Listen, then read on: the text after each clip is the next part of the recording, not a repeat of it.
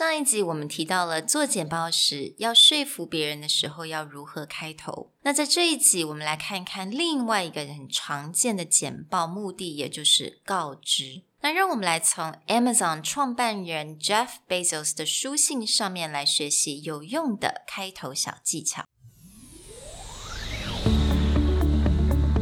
Hello，欢迎来到 Executive Plus 主管双语沟通力的 Podcast。我们希望带给大家最实用的沟通工具，包括了成功人士对全球市场的分享、职场英语的技能、跨文化沟通技巧与其他能帮助您成为出色领导者的工具。Hi, I'm Sherry, founder of Executive Plus. As a language trainer and certified coach, I've trained hundreds of managers from Fortune 500 companies such as Dior, Google, Deloitte, and Yahoo. And I'm Nick, Director of Communication Strategy at Presentality. I've helped startups raise millions of US dollars in funding and train the executives of publicly listed companies to present on the global stage. Welcome to the Executive Plus podcast, where you can take your communication and language skills from good to great.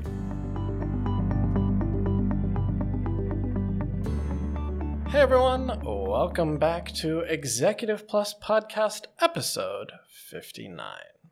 Now, as a continuance of our four part presentation opening series, we're going to look at how you inform people. Rather than just telling them basic information, how do you frame out the opening and call to action so that someone has a strong reason to listen to your report? 那在这一集的简报的 opening 的这个单元，我们要 focus 也就是告知这个部分。那告知的这样子 presentation，其实在公司来讲非常的常见。你可能每个礼拜、每一天或者每一周都必须要做。可能是你要告知你的 project progress，或者是 quarterly financial results。像这样类似你对你的老板的，通常很多的 presentation 都是这种 informing 的 presentation。那我们刚之前也有提到，就是 framing，framing 的重要性，也就是我们这个 opening，它我们的 purpose 在哪里？那这个 framing，我们 to inform others 这样子 presentation，我们就要很快速的个能够让对方知道说我们现在 presentation 的重点在哪里。Giving a report is one of the most common things people need to do in an office, but it's also the thing that most people dread having to go to that presentation because it's just a lot of information. It's often a repeat of the information. So, when opening your presentation, you should focus a lot on framing what are the key takeaways and what's the key call to action. And the thought process would be let's say your boss gets a phone call at the beginning of the meeting. Within the first minute, could they understand how you're going to interpret the data and either agree or disagree before they step out of the room? So, to do this, we're actually going to borrow something from good writing techniques called the inverted pyramid. The idea behind the inverted pyramid is that you start out with the most important and newsworthy information, then the details, and then other information. 嗯，所以我们现在就会用到了一个很重要的一个算是写作的一个技巧，也就是倒过来的金字塔 （inverted pyramid）。那我们在最上面的部分，也就是我们最重要的 information，可能是 what。 who, when, where, why, and how，也就是我们 WH question。那在接下来才是我们的重要的 details。那在最后才是我们一些比较 general 或者是一些 background information。To give you a simple example of how this inverted pyramid works, we're going to share quickly a letter actually a written email from Jeff Bezos to the Amazon staff talking about his transition from CEO. So the email sounds like this Fellow Amazonians, I'm excited to announce that this Q3, I'll transition from executive chair of the Amazon board and Andy Jassy will become CEO.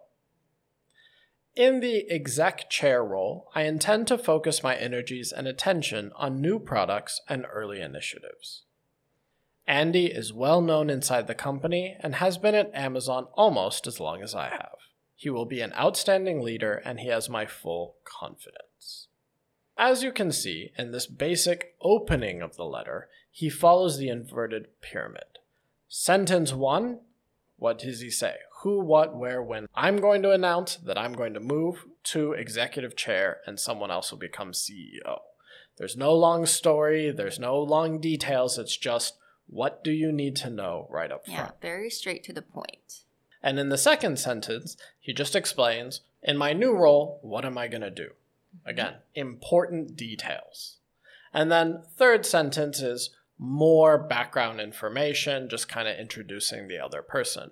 But again, within the first two sentences, it's very clear what's happening and what's going to happen going forward.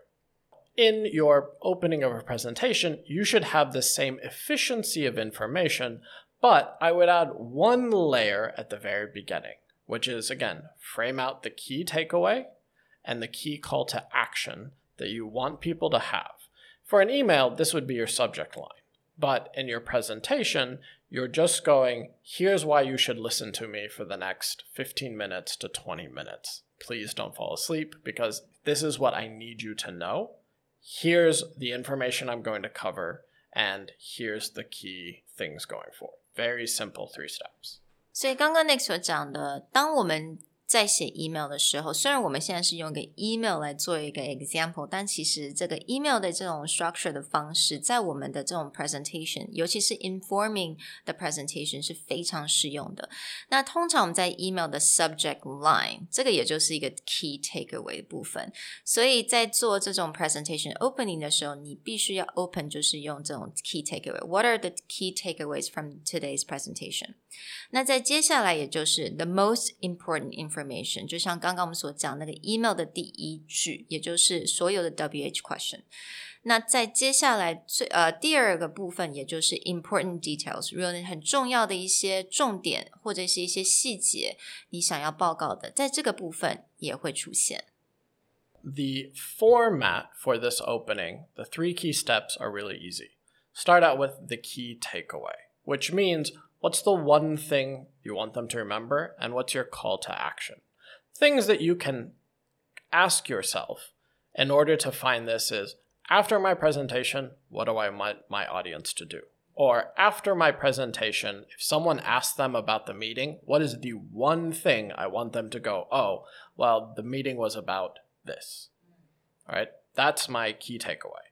And then I get into my most important information, which is what number or what insight or what idea is the most important thing someone needs to know. And then I get into important details. That's my entire opening, these three steps. So let's talk about an example. 假设我们现在要跟老板 report 我们最新 Q1 的 sales revenue 好了。那在这个 presentation，我们的第一句，也就是刚刚 Nick 所讲的 the key takeaway。如果大家现在都离开了这个房间，他要去边跟别人讲说，诶，刚刚我听到什么样的 presentation？刚刚 Sherry 说了什么？那他以这个就是要从这一句来。So you can say. We all know that the sales season is a big jump for us, but in this report, I found one specific product line contributed to the majority of our sales this year is accessories. 那在接下来，也就是最重要的 information，the most important information，也就是你的那个 sales，它的它的 jump 有多少？所以你可以说，I'm thrilled to let you know that our sales revenue has a significant 50% increase from last quarter and 70% increase from the same quarter last year。那在接下来呢，我们刚刚第一句就提到了这个 accessory sales。那我们在这个地方，我们就可以提供更多的 detail。 那也就是呢，what contributes to the increase comes from accessory sales. They accounted for more than 40% of all Chinese New Year sales. So let's talk about how to keep this going strong. So you can see throughout this, with this opening, even though this is an informative, it's just a report, there's some insight or there's something that you want people to listen and take away. And that last sentence, the let's talk about how to keep this going strong. Is that more of an invitation for discussion or for laying out a plan? This tends to keep people more engaged and more willing to listen to your report than someone who just puts an Excel sheet on the thing and goes, oh, here's what you need to know. 大家应该都有知道说，其实，在这样子的 meeting，你的老板的那个 patience 其实没有非常的多，因为他可能要听非常不同的 department，他都要 report。